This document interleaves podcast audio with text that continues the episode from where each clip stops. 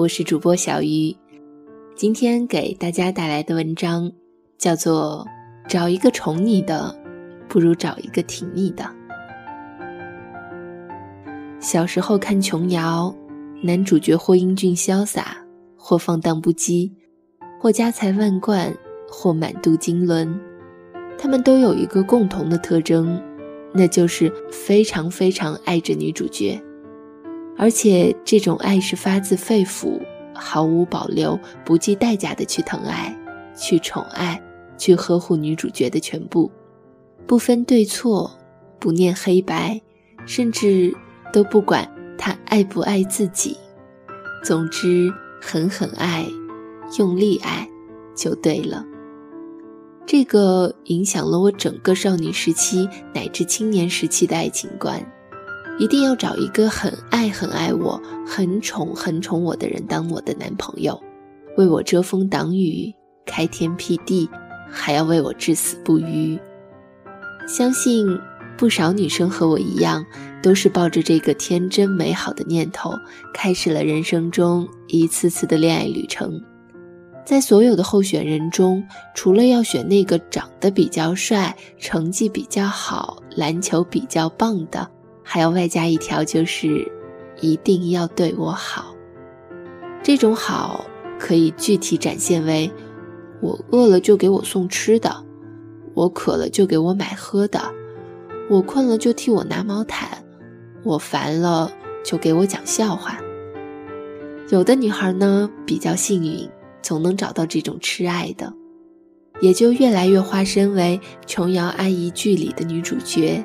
沉浸在爱的海洋里，自由自在的游啊游，享受着恋爱大过天的逍遥人生。有的女孩呢比较悲催，一直找不到；又或者是开始找到了，后来又失去了；又或者是找到了，开始是这样，后来又不是了。总之，公主梦没有做多久就被打入冷宫，不是对男人从此绝望、横眉冷对。就是钻进了死胡同，对过往美好念念不忘。总之呢，一句话，不能好好谈恋爱了。但是随着年龄的增长，自我意识不断觉醒，愈发觉得在找伴侣这件事上，标准如果还只是停留在对我好、听我话、再忙也要陪我看电影这点事儿上，这辈子估计也收获不了什么高质量的爱情了。但。就算我等女性已经觉醒了，大多数中国男生在爱情的模式里，还是特别容易把自己调到掌柜模式。就像之前沸沸扬扬的周董大婚，要被宠一辈子，也要看看你值不值得被宠。有篇文章大意是说，整个婚礼你只看到周杰伦的所有想法，他要的古堡童话。他做的婚礼交响曲，他跑遍全欧洲拍出他想要的婚纱照，这简直是圆了周董自己的一个婚礼梦啊！你几时看到昆凌跳出来说过自己的想法？也许就算不是昆凌，也会有另外一个漂亮的、听话的小女生，乖乖地站在那里，说我愿意。是的，这就是宠爱的代价。我给你万千荣华，我给你一世安稳，你还要怎样？就乖乖的做我的他，而不是你的我。别闹，听话，好不好？想来西方婚礼上那一幕经典画面：女儿携在父亲的臂弯徐徐走来，父亲把女儿的手庄重地交到新郎手中。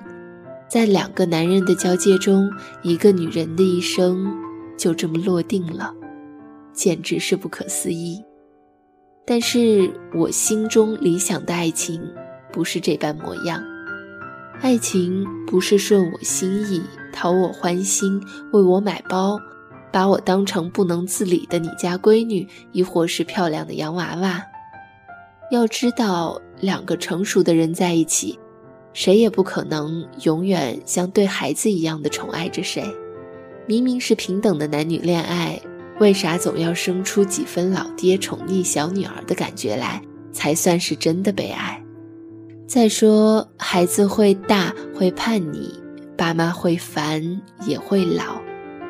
这种你负责崇拜，我负责宠爱的模式，就真的能持久吗？答案是能，但很难。同龄男生很难有耐心、持久的、高水准的无限宠爱着一个同龄女生，所以为什么大多数校园爱情都死在了职场晋升的道路上？比起校园里打两瓶热水、送点早点的宠爱，成人社会的难度真的是太高了。这可真不是嘴甜、腿勤、体力好就能弥补的。况且同龄女生会变老，这点。也很现实。如果是相差年龄差的，不管是大叔爱萝莉，还是鲜肉爱御姐，抱有耐心的、持久的、高水准的宠爱一个人，基本上也是有一定要求的。你想要被宠一辈子，也要看你值不值得被宠。我不是说宠爱的模式不好。而是他到底是把我当成是独立的个体去欣赏，还是附属品去保护或宠溺？我要的是一个能平等对话、相互激励的人生战友，而不是找一个能照顾我吃喝拉撒、给我买包买车的爹，或者是看似能把我宠爱的飞上天，但其实关键时刻还得让我自己买单的弟弟。对我来说，女人在一段关系里的自我成长很重要。女人如果一直选择依附男人，如果不能展现出被宠的价值，那她迟早也会用宠你的方式去宠别人。庆幸的是，在我已经成为三十岁大龄剩女的时候，终于遇到了我的先生。一个可以陪我一起去打仗的战友，一起能快乐的玩伴，一个能挺我到底的人。我记得我刚谈恋爱的时候，我特别特别忙，什么临时出差取消约会，吃完晚饭还要回去加班，看着电影突然跑出去接工作电话，大半夜电话根本进不来，因为一直抱着手机和美国打电话会议。他说：“在你家楼下等你开会超过半小时，我也很烦。约会其他姑娘感觉都很轻松，就和你在一起的时候觉得很紧绷。但这种感觉好特别，我想看看这样拼的女生到底能走多远，所以我得跟着看一看。记得结婚没多久。”我想辞职去读 MBA，遭到全家人反对的时候，七大姑八大姨都在和我说：“放着外企高福利不把孩子生了，没事儿读什么书啊？真想读书也得把孩子生了再说。”是他出来告诉长辈们这个决定，他万分支持。他说：“现在科技这么发达，生孩子什么时候都可以，读书却是越早越好。”我都不反对，你们反对什么？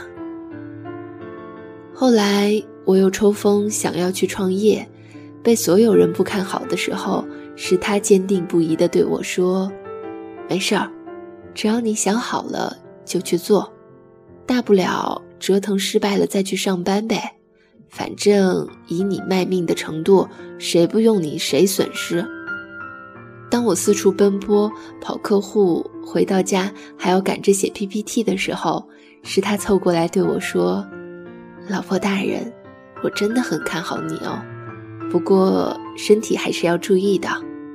来，喝一杯参茶吧，我刚去同仁堂买的。”当我发愁公司网站外包太贵的时候，是他默默帮我联系，还操起多年前的所学所用。帮我做好了精美又实用的网站，让我更加理直气壮地去忽悠投资人。我的报道和文章，他会第一时间转到我的朋友圈，还发给他的家人。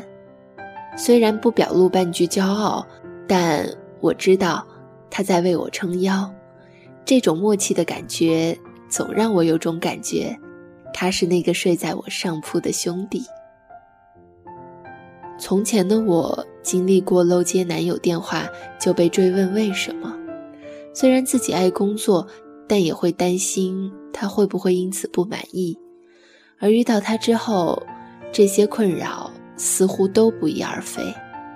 他对我毫无保留的理解和欣赏，就好像一剂最好的爱情强心剂，让我自信，也让我从容，不再患得患失，更让我深信一个真理：比起毫无理由的花式宠爱，情侣之间更需要坚定不移的支持和肯定。是的，这就是我认为对爱情的最好写照。比起所谓的带有条件限制的宠爱，相互扶持，一起成长，在我脆弱困顿的时候，托起我的下巴，撑起我的脊梁，是信任、尊重、理解、包容，鼓励我实现自己的梦想，为我喝彩，也为我指路，才更是我想要的爱情，也是更健康、更持久的关系。以上就是本期节目的全部内容。那小鱼在安徽合肥跟你说晚安啦，我们下期节目再见。